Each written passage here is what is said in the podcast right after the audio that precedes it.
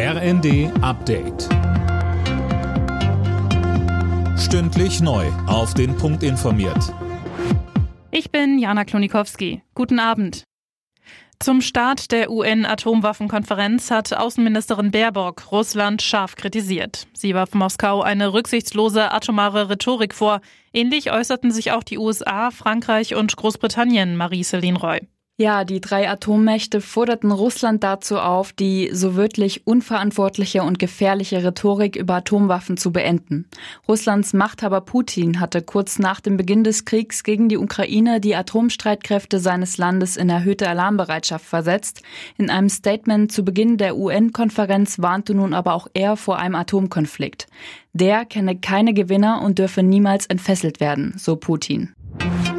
Erleichterung, nachdem jetzt ein erster Frachter mit Getreide aus der Ukraine in Richtung Libanon abgelegt hat. Die Welthungerhilfe sieht darin einen Hoffnungsschimmer. Der ukrainische Außenminister zeigte sich erleichtert. Auch in Russland sprach man von einer positiven Nachricht. Der Waldbrand in der sächsischen Schweiz beschäftigt weiterhin hunderte Feuerwehrkräfte.